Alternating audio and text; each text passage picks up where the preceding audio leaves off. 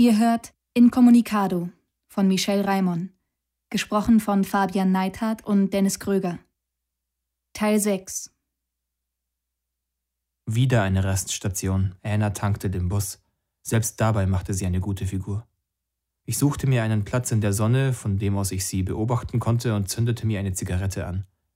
Mein Telefon läutete. Keine Nummer auf dem Display.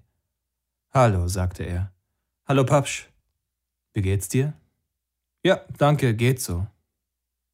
Schweigen. Dann sagte er, wie ist dein Urlaub? Hm, ungewöhnlich, das lässt sich nicht in ein paar Worten beschreiben. Ach so? Das erzähle ich dir am besten, wenn ich wieder zu Hause bin. Weil du gerade davon sprichst. Wovon? Ich habe gerade mit Max telefoniert. Er wollte uns eigentlich beide nach London einladen, aber jetzt hat er mir erzählt, du könntest nicht kommen. Das ist richtig. Weil du mit einer Rockband auf Tournee durch Italien bist. Das ist auch richtig, grundsätzlich. Was heißt hier grundsätzlich? Naja, erstens sind wir eine Punkband, zweitens sind wir derzeit in Italien, aber nicht auf Tournee durch Italien. Nicht?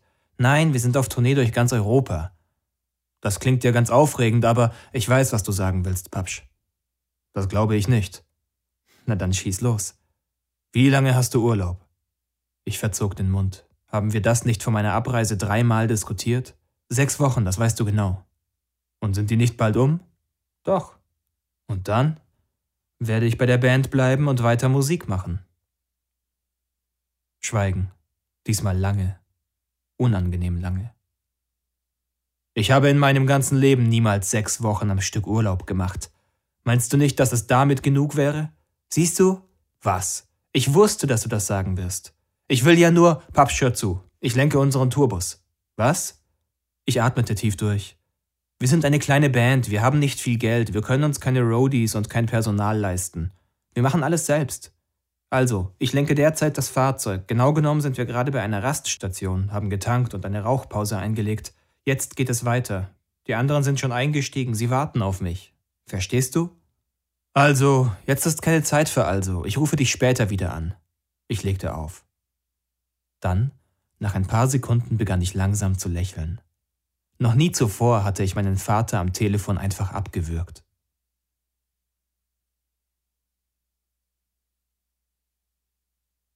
Wir spielten in Perugia vor 60 Leuten. Ich schickte noch eine Presseaussendung. Wir spielten in Siena vor 40 Leuten. Wir spielten im Totem Rock Club in Pisa vor etwa 70 Leuten. Am nächsten Tag, einem Dienstag, kurften Eugene und ich durch die Stadt, bis wir einen Netzzugang gefunden hatten. Keine relevanten E-Mails. Ich ging zu Google News und suchte nach dem Begriff Soundinistas. Keine Treffer, nichts, niente, nada. Am Abend spielten wir im Mondonito Pub in Pistoia vor etwa 50 Leuten. Die Stimmung war hervorragend, aber die meisten Gäste kamen erst nach unserem Konzert. Also blieben wir und feierten und versoffen die gesamte Gage. Der Wirt liebte uns. Wirte liebten uns oft. Der Laden machte um vier Uhr morgens dicht. In Pistoia hat man die Pistolen erfunden, daher heißen diese Scheißdinger auch so. Das wusste nicht mal Eugene. Das verriet uns der Wirt. Er hatte wohl die Blicke bemerkt, die wir seinem Barmann nachwarfen, als Anna mit ihm verschwand. Hinter dem verwaisten Tresen stand ein Computer, der für die Musik im Laden sorgte, seit der DJ Schluss gemacht hatte. Während der Besitzer die Abrechnung kontrollierte, erlaubte er Eugene und mir online zu gehen. Keine relevanten Mails, kein Treffer bei news.google.com. Wir waren enttäuscht. Sag mal, durchsucht der nur die englischen Websites? fragte Eugene. Keine Ahnung, gibt's Google News auch auf Italienisch? Ich versuchte es unter news.google.it. Tatsächlich, die Seite existierte. Ich gab den Suchbegriff ein. Bingo. Ein Treffer. Ich klickte auf den Link. Die Webseite gehörte zu einem Musikmagazin. Der Artikel war kurz. Der Redakteur hatte einen Vorspann geschrieben, aber ansonsten unsere Presseaussendung beinahe unverändert übernommen. Immerhin. Eugene und ich lachten laut und gaben uns High Five. Der Wirt blickte auf und wir erzählten ihm von unserem kleinen Glück, und er kam rüber und las den Artikel. Dann ließ er eine temperamentvolle Schimpfkanonade auf die Arschlöcher in der Musikindustrie los, die jede gute Kunst zunichte machen würden. Ich verstand nur die Hälfte, aber der Sinn war klar.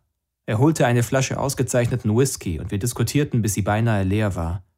Zwischendurch stahl ich mich nochmal an den Computer und tat so, als würde ich den Artikel noch einmal lesen, aber stattdessen schickte ich den Link an Max. Auftrag ausgeführt, schrieb ich dazu. Gegen halb sieben kam Anna zurück, ohne den Barkeeper. Sie war verschwitzt und trank einen doppelten Whisky auf einen Zug. Ich war plötzlich schlecht drauf. Wir machten Schluss und gingen zum Bus. Am Mittwochabend spielten wir im Keller des Barone Rosso in Prato, wieder vor etwa 70 Leuten. Das Publikum war nicht ganz das Richtige. Während der Schweigeminute hörte ich auch einen Buhruf. Diese 60 Sekunden Stille gehörten inzwischen fix zum Programm, aber man konnte nicht behaupten, dass das Publikum drauf stand. Wir müssen das mit der Schweigeminute verbessern, sagte ich nach dem Konzert zu Anna. Sie wirkte desinteressiert, streichelte mit dem Zeigefinger nachdenklich über den Hals einer Bierflasche. Eugene saß neben ihr. Was willst du da verbessern? fragte er. Die Schweigeminute ist unser Trumpf. Wir müssen sie besser nutzen. Anna sollte davor immer erklären, was es damit auf sich hat. Ich sage doch immer dazu, für wen diese Minute ist. Bei allem Respekt vor deiner Mutter. Wichtig ist, dass uns deswegen eine halbe Armee von Anwälten im Nacken sitzt, dass die große böse geldgeile Plattenindustrie uns am Arsch hat. Auch wenn sie es nicht vermuten, wir sind hier die Guten. Und das sollen die Leute wissen. Meinst du, das interessiert wen? fragte sie. Ich sagte, wenn wir nicht dieser Meinung wären, hätten wir das alles gar nicht. Eugene fiel mir ins Wort. Er hat recht. Wir sind hier die Guten. Wir sind Dissidenten. Die Welt liebt Dissidenten. Warum sollten wir das verschweigen? Ich mache sogar Pressearbeit dazu. Da ist es doch wirklich nicht verkehrt, das auch noch beim Konzert zu betonen, sagte ich. Du machst Pressearbeit? Das behauptest du, aber ich habe davon noch nichts mitbekommen. Wo sind denn die Artikel? Wo? Die Antwort bekam sie am nächsten Morgen. Google News Italien verzeichnete drei Treffer. Dieselbe Geschichte, offensichtlich vom ersten Eintrag abgeschrieben und minimal verändert. Ich schickte Max die Links und präsentierte Anna stolz die Ausdrucke. Sie nahm sie mit einem Achselzucken zur Kenntnis. Aber am Abend, als wir im Kellergewölbe des Avalon Pub in Siena auftraten, erzählte sie dem Publikum von der Klage. Wieder Bohrufe, aber nun für die Plattenindustrie. Und als sie die Schweigeminute hielt, schwieg auch das Publikum. Am Freitag zeigte Google News Italia sieben Treffer. Die meisten waren Variationen unserer Presseaussendung, aber ein Blogger aus Neapel, der uns offenbar vor einigen Wochen live gesehen hatte, schrieb auf seiner Webseite einen sehr langen Artikel. Unter der offiziellen Mailadresse der Band erhielten wir zwei Solidaritäts-E-Mails, offensichtlich von einem Anarchisten und einem Kommunisten verfasst. Zumindest schlussfolgerte das Eugene aus einigen Bemerkungen. Ich kannte mich da nicht so aus. Ich suchte mir die Telefonnummern einiger Zeitungen aus dem Web und während wir im Bus saßen, telefonierte ich sie durch. Ich hätte nie gedacht, dass es so mühsam sein kann, sich auf Englisch mit Popkulturredakteuren zu unterhalten. Ich hatte keinen Erfolg. Niemanden interessierte die Geschichte. Wir spielten ein Konzert in Piombino, süßer Name, langweiliges Kaff. Es war Wochenende und das Publikum bestand aus nicht mal zwei Dutzend Leuten. Danach besoffen wir uns brachial. Vielleicht war die Idee doch nicht so gut, sagte Eugene. Vielleicht, sagte ich.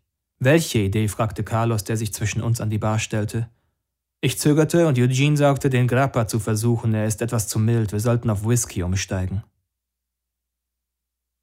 Thomas L. Friedman, New York Times wenn ich Zugriff auf Google habe, kann ich alles finden. Und mit einem drahtlosen Netz bedeutet das, dass ich alles immer und überall finden kann. Deshalb sage ich, dass Google zusammen mit Wi-Fi ein wenig wie Gott ist. Gott ist drahtlos, Gott ist überall und Gott sieht und weiß alles. Gegen Mittag läutete mein Handy. Ich schreckte hoch, schlug mit dem Kopf gegen die Decke meiner Koje und fand das Telefon nicht schnell genug. Das Läuten hörte wieder auf. Als ich das verdammte Ding endlich am Boden meines Rucksacks fand, war mir die Nummer nicht bekannt. Ich rief zurück und landete in der Redaktion einer großen Tageszeitung. Der Typ am anderen Ende der Leitung hatte von irgendwoher von unserer Presseaussendung erfahren. Er stellte ein paar Fragen, ich gab ein paar Antworten. Ich bat ihn auch, die nächsten Konzerttermine zu erwähnen. Er versprach, das zu tun, wenn Platz sei. Am nächsten Tag kauften wir die Zeitung, aber die Nachricht war nicht mehr als eine Kurznotiz. Immerhin war das Konzert am selben Abend in Livorno erwähnt. Statt der üblichen 50 bis 70 Leute kamen auch tatsächlich 75 zum Konzert. War das schon Max helfende Hand im Hintergrund gewesen? Na dann, gute Nacht. Deine Medienarbeit ist scheiße, zischte Anna, während sie auf die Bühne stieg. Danach spielten wir in Carrara, da kamen sogar nur 30 zahlende Besucher. Google News meldete seit drei Tagen keinen neuen Artikel. Kein Mensch hatte das YouTube-Video angesehen, keinerlei Reaktionen auf Facebook. Von Max hörte ich keinen Ton und er hatte auch die Mails nicht beantwortet, als ich ihm die Links geschickt hatte. Ließ er mich hängen? Ich legte für uns einen Twitter-Account an, postete den Link zum Video und investierte dann fast zwei Stunden, um den Accounts von Popjournalisten und Magazinen und Musikern zu folgen, in der Hoffnung, ihr Interesse zu wecken.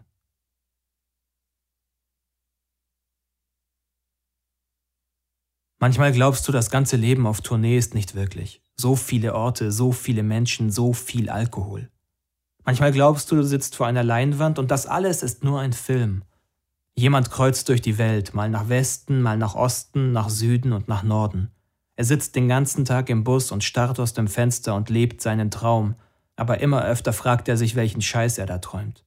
Sein Rücken ist ein Desaster und die letzten 10.000 Kilometer haben sein Steißbein wund gerieben. Er fühlt sich, als wäre er 150 Jahre alt. Dieser jemand schleppt jeden Abend die Instrumente in einen Keller, atmet stundenlang verrauchte Luft, betrinkt sich, nimmt alle Drogen, die er finden kann. Dann verkriecht er sich in den Bus oder pennt dort, wo er gerade umfällt. Hin und wieder kriegt er davor noch mit, dass die Frau, die er liebt, einen anderen abschleppt. Und er trinkt dann besonders viel Alkohol und denkt, aber hey, das ist Rock'n'Roll und es ist ohnehin stets jemand, den sie nie wiedersehen wird. Wir lagen im Bus in unseren Kojen auf der Fahrt von A nach B und lasen. Plötzlich blickte Eugene auf und sagte, ich habe eine Idee für dich, eine Idee für ein Buch, falls du noch eines schreiben willst. Oh, sagte ich überrascht, lass hören. Du brauchst etwas mit einer Metaebene, etwas mit einer Aussage. Aha, ich dachte, ich möchte einfach nur eine spannende Geschichte erzählen. Nein. Nein? Nein, sieh es doch so, wenn du schon zigtausende Stunden in so ein Projekt steckst, kann es auch einen tieferen Sinn haben, oder? Klingt überzeugend, da gibt's nur ein Problem. Und das wäre? Ich habe nichts von Bedeutung zu sagen. Das stimmt doch nicht, sagte Eugene. Du hast etwas zu sagen. Du machst dir Sorgen um die Freiheit der Kunst, um das Recht auf Zugang zu Information, um die Zukunft. Ich glaube, ich machte ein ziemlich überraschtes Gesicht in diesem Moment.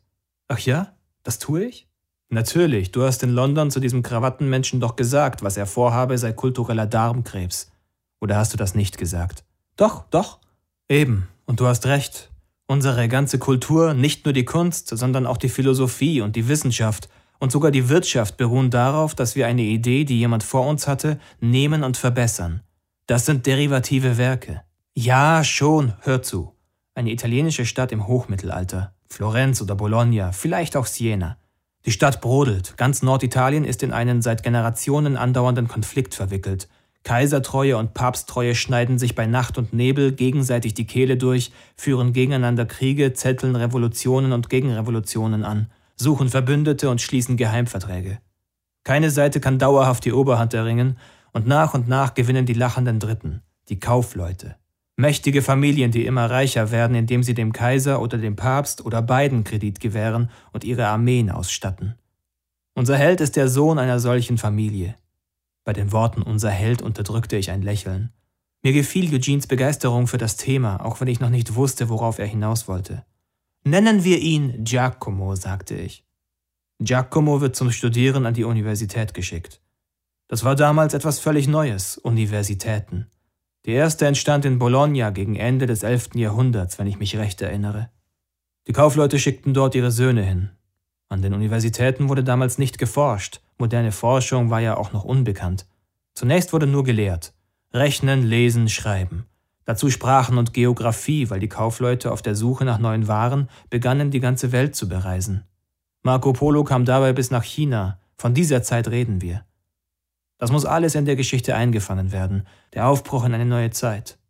Die Kaufleute entwickelten das erste internationale Bankensystem, die doppelte Buchhaltung, Lagerführung etc. All das wird an den Universitäten gelehrt. Und was ist der wichtigste Raum jeder Universität? Ich zuckte mit den Schultern. Eugene lächelte. Der Copyshop. Zumindest war das zu meiner Zeit so. Wir haben die Skripte der Vortragenden tonnenweise kopiert. Heutzutage lädt man sich das vermutlich alles runter, aber egal. Schon die Universitäten des Mittelalters waren riesige Copyshops. Der Begriff Vorlesung kommt daher, dass sich die Professoren an ihr Pult stellten und ein Buch vorlasen, und die Studenten saßen auf den Bänken und schrieben mit. Ihre Aufgabe war es tatsächlich, das ganze Buch abzuschreiben, das der Professor diktierte. So stellte man sich damals guten Unterricht vor. Wenn 20 Studenten in der Vorlesung saßen, gab es danach 20 Kopien. Aber das Buch des Vortragenden war ja selten ein Original. Der Professor hatte es während seiner Studienzeit meist selbst diktiert bekommen. Verstehst du? Ein Student, der drei Vorlesungen besuchte, besaß danach drei Bücher. Er konnte in die nächste Stadt ziehen und dort anbieten, über eben diese drei Bücher Vorlesungen zu halten. Damit wurde er zum Vortragenden. Wenn er Glück hatte, bestand Bedarf und er fand zehn oder zwanzig Studenten. Und wenn er im Jahr darauf weiterzog, blieben von diesem Buch ebenso viele Kopien in der Stadt zurück. Oder wurden von anderen Studenten an andere Universitäten gebracht. Weil Latein die Universalsprache der Gelehrten war, spannte sich das Netz der reisenden Professoren bald über ganz Europa, bis nach Paris, London und Krakau. Aus einer Kopie konnten so nach einem Jahr 20 werden, nach zwei Jahren 400, nach drei Jahren 8000 theoretisch zumindest. Möglich gemacht hat diese Entwicklung die Erfindung des Papiers. Es war billig und in großen Massen herzustellen. Es hat die Massenkommunikation demokratisiert. Pergament, das war selten und teuer, deswegen konnten es sich nur die Klöster leisten, und jeder einzelne Bogen wurde wie eine Kostbarkeit behandelt. Beschriebene Blätter wurden sogar abgeschabt, um sie noch einmal verwenden zu können. Deswegen sind diese Pergamentbücher auch so prunkvoll bemalt und ausgearbeitet, weil das Grundmaterial bereits so exklusiv war. Da konnte man es sich leisten, in seinem ganzen Leben nur ein einziges Buch abzuschreiben. Nein, umgekehrt, man konnte es sich nicht leisten, viele Bücher zu vervielfältigen. Und Papier hat das geändert. Papier war für die Massen, für das schnelle Mitschreiben. Sogar die Handschrift der Menschen hat sich mit seiner Einführung geändert. Papier war sowas wie das Internet des Mittelalters. Norditalien war das Zentrum der Papierproduktion. Es ist kein Zufall, dass die Universitäten und später der Humanismus und die Renaissance hier entstanden sind. Es war eine Folge des Papiers, eines modernen, quasi demokratischen Massenkommunikationsmittels. Ja, daran denkt jeder, Unterhaltung als Herrschaftsinstrument, um das Volk ruhig zu stellen. Aber du könntest in deinem Roman eine andere, viel zu wenig beachtete Facette zeigen, Unterhaltung als ein Instrument, um die Bürger zu bilden. Wir greifen zu Dante. Dante, echote ich verwirrt. Was wollte Eugene nun?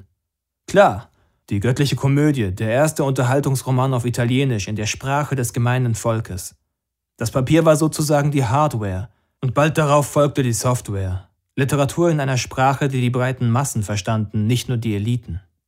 Dante hat den ersten Bestseller für die Massen geschrieben. Wäre billiges Papier 200 Jahre früher oder später erfunden worden, wäre Dante unbedeutend geblieben. Er hätte die Unterhaltungsliteratur nicht erfinden können. Vor Dante war Lesen und damit natürlich auch Schreiben vor allem eine Arbeitstechnik. Durch Dante wurde Entertainment daraus. Und die Menschen lernten lesen zu Tausenden. Nach Dante lasen sie Boccaccios Decamerone und dann waren sie schon bei Petrarca und mittendrin im Humanismus. Ohne Unterhaltungsliteratur wäre der ganze Humanismus, diese ganze große geistige Revolution ein kleines Elitenprojekt geblieben und bestenfalls viel, viel langsamer abgelaufen. Wahrscheinlicher ist noch, dass die norditalienische Blütephase genauso eingeschlafen wäre wie die griechische 2000 Jahre davor. Aber die Italiener haben die kritische Masse erreicht. Und wie?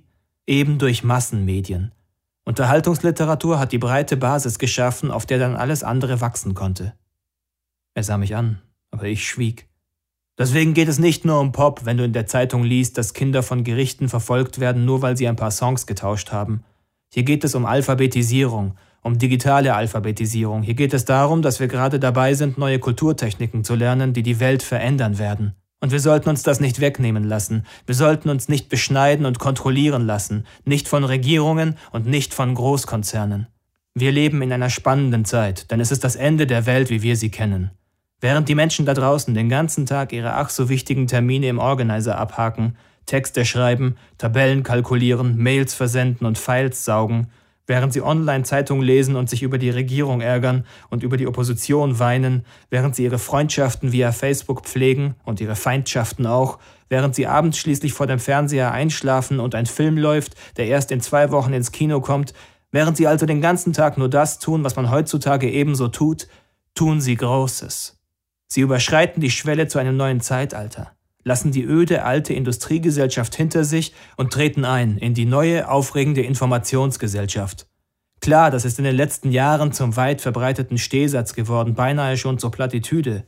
Kaum ein Magazin, kaum eine Zeitung hat sich des Themas nicht angenommen. Aber gerade weil wir alle wissen, dass sich die Welt für immer ändert, ist es doch erstaunlich, wie wenigen Menschen diese Tatsache auch bewusst ist. Immerhin kann uns ja einiges bevorstehen. Das letzte Mal, als Vergleichbares geschehen ist, als die Menschheit von der Agrar- zur Industriegesellschaft überging, hat das Kriege, Revolutionen und Massaker zur Folge gehabt. In Summe ein paar Millionen Tote, ein paar hundert Jahre Blutvergießen. und in einigen Ecken der Welt ist dieser Prozess noch gar nicht beendet. Und wir stolpern schon in den nächsten. Nächste Station Genua. Wir übernachteten in einem besetzten Haus, dem Centro Soziale Carlo Giuliani, spielten abends ein Gratiskonzert im Innenhof vor 20 Leuten. Ich bin pleite, sagte ich zu Eugene. Er drückte mir 100 Euro in die Hand. Aus der Bandkasse, sagte er. Viel mehr haben wir nicht. Vielleicht sollten wir dann keine Gratiskonzerte geben, hm? Das sind alte Freunde von uns. Morgen geben wir hier ein richtiges Konzert, dann kommt wieder Geld rein. Ich sah mich um. 20 versoffene Hunnen, tätowiert, gepierst, die Schädel entweder rasiert oder mit Rasterzöpfen zugefilzt oder beides, sprangen in der Gegend herum. Na toll, sagte ich. Dann sind wir ja ab morgen reich. Am nächsten Tag besuchten wir Fabio, einen alten Freund von Eugene, der ein kleines Restaurant in der Innenstadt betrieb. Wir aßen gut und kostenlos und tranken hervorragenden Wein und amüsierten uns. Anna spielte auf der Harmonika, Carlos begleitete sie auf einer akustischen Gitarre und wir sangen. Es war ein lustiger Nachmittag und wir übersahen beinahe die Zeit. Fast wären wir zu spät zu unserem eigenen Konzert gekommen. Aber dann hätten wir was verpasst. Als wir zurück in das besetzte Haus kamen, war der Innenhof zum Bersten gefüllt. Keine Hunnen, sondern etwas konventionelleres Publikum, Typ linksliberale Studierende der Geistes- und Humanwissenschaften. Was wollen denn die Schickimickis da? fragte Carlos. Der hatte wohl noch nie echte Schickimickis gesehen. Euer Konzert sehen, sagte einer der Hausbesetzer, ein Hunde mit grünen Haaren. Wir hatten schon Sorge, dass ihr nicht kommt. Habt ihr Eintritt kassiert? fragte Eugene. Klar, und wir kassieren immer noch. Das ist alles für euch, meine Lieben. Der Hof ist fast voll, sagte ich. Wir könnten ja mit dem Preis ein wenig raufgehen. Eugene und der Hunde blickten mich streng an. Ich sagte nichts mehr. Was schätzt du, wie viele das sind? fragte Eugene. Zweihundert, sagte ich. Der Hausbesetzer schüttelte den Kopf und deutete auf die Fenster im ersten Stock. Rund um den Hof waren sie geöffnet und man sah dahinter ganze Trauben von Menschen. Viel mehr, ich würde sagen 450 bis 500. Nicht schlecht, sagte Eugene. Aber warum? fragte ich. Das weiß ich auch nicht, sagte der Hunde, aber das ist jetzt auch egal. Wir haben alles bereit gemacht, ihr könnt spielen, legen wir los. Legen wir los, sagte Eugene und setzte sich in Bewegung. Ich kämpfte mich mit den anderen zur Bühne durch. Kurzer Soundcheck. Eine hübsche, schwarzhaarige Italienerin nahm Blickkontakt mit mir auf. Ein Geheimnis des Erfolges bei potenziellen Sexpartnern? Steh auf der Bühne. Steh hinter der Absperrung, steh im VIP-Bereich. Egal wie beschissen die Location, egal wie lächerlich der Anlass, steh immer dort, wo die wichtigen Menschen stehen. Du musst drinnen sein und die anderen draußen, auch wenn es nur ein Konzert einer unbekannten Punkband in einem vergammelten Hinterhof ist, das spielt keine Rolle. Ich bückte mich, tat so, als würde ich an der Monitorbox ein Kabel richten. Hi. Sie, hello. Ich, ziemliches Gedränge da unten. Hm? Sie sah mich fragend an. Ich überlegte, was Gedränge auf Italienisch heißen konnte. Wie heißt du? Sie sagte etwas. Ein sehr schöner Name. Du siehst gar nicht aus, als ob du Punk mögen würdest. Das kommt drauf an. Ich bin mit Freunden hier. Verstehe, und die stehen auf Punk. Das kommt drauf an. Ich kratzte mich am Kopf. Kein leichter Fall. Seid ihr oft hier? Das erste Mal, sagte sie. Dieser Ort ist ziemlich fucked up. Ich grinste. Und warum seid ihr dann heute hier? Das war eine spontane Idee. Wir hatten nichts Besonderes vor und haben bei mir vor dem Fernseher gesessen und haben dann diesen Bericht auf MTV gesehen und uns gedacht, wir könnten euch ja mal ansehen. Sie sprach ganz leise und mit Akzent, und ich war mir nicht ganz sicher, ob ich sie richtig verstanden hatte. Nein, man muss es anders sagen. Ich wusste, dass ich sie richtig verstanden hatte, ich konnte es nur nicht ganz glauben. Mir wurde schwindelig. Meine Knie drohten nachzugeben. Keine Ahnung, wie lange ich das Mädchen einfach nur anstarrte. Dann, wo hast du einen Bericht gesehen? Sie, MTV. Wie drei Bomben explodierten diese Buchstaben in meinem Gehirn. Ich habe mich nicht verhört, dachte ich. Ich habe mich nicht verhört. Shit, zischte ich, weil ich nicht wusste, was ich sonst sagen sollte. Sie sah mich fragend an. Spielst du auch mit? fragte Anna. Die Drum Machine begann den Takt anzugeben. Carlos E-Geige sang ihr orientalisches Klagelied. Ein etwas verhaltener Applaus war zu hören, der Rhythmus drückte die Nummer vorwärts, die Leute standen ruhig da und beobachteten, was auf der Bühne passierte. Anna stand mit dem Rücken zum Publikum. Ich beugte mich zu ihrem Ohr. Ich weiß, warum so viele Leute hier sind. Und? MTV hat über uns berichtet. MTV? Sie sah mich fragend an. Ja, rief ich und strahlte übers ganze Gesicht. Ich habe Ihnen die Presseaussendung noch einmal geschickt und dann so lange in der Redaktion angerufen, bis ich bei einem Redakteur durchgekommen bin, den das interessiert hat. Das war gelogen. Max musste das gedreht haben. Sie sah mich ungläubig an und ich bekam noch weichere Knie.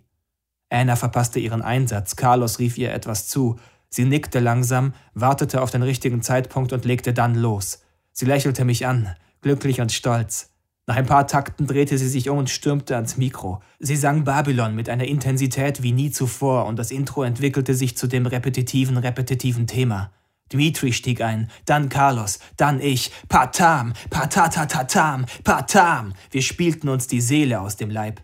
Samba, Ska, Ska-Punk.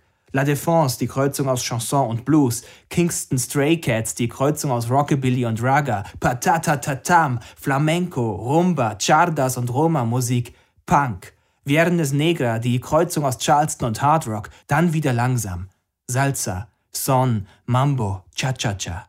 Ich kannte jede Note, ich kannte jede Nuance, ich war der König der Welt. Das Publikum ging mit. Die Menschen tanzten, streckten ihre Arme in den Himmel, klatschten mit. Das Mädchen war verschwunden, aber sie interessierte mich nicht mehr. Hip-Hop, Rap und Reggae, Hard Rock, Punk, Repetitam, Patam. Anna sprang mit ausgestreckten Armen ins Publikum und ließ sich fangen und von hunderten Händen durch den Hof tragen, und dabei sang sie, das Funkmikro fest umklammert. Ich hielt den Atem an, eine Unendlichkeit lang, bis das Publikum sie wieder zurückgab, auf die Bühne vor die Leinwand. Eugene drückte eine Taste auf seinem Notebook. Der Atompilz stieg hinter ihr auf, während sie den Bass anschnallte. Und dann war es plötzlich still. Kein Ton kam von der Bühne. Anna und wir standen da, die Augen geschlossen, völlig regungslos. Aus dem Publikum hörte man Gemurmel. Die Leute waren unruhig. Sie waren gut drauf, betrunken, in Partylaune und plötzlich bremste man sie von 180 auf Null in weniger als einer Sekunde. Es war, als wären sie gegen eine Betonwand gefahren. Doch dann begannen einige zu begreifen, das war es, wovon MTV berichtet hatte. Die Schweigeminute. Manche zischten, ich hörte sie Silencio flüstern, das Wort lief von Mund zu Mund. Ein paar Menschen zückten Feuerzeuge. Es wurde leiser. Noch mehr Feuerzeuge.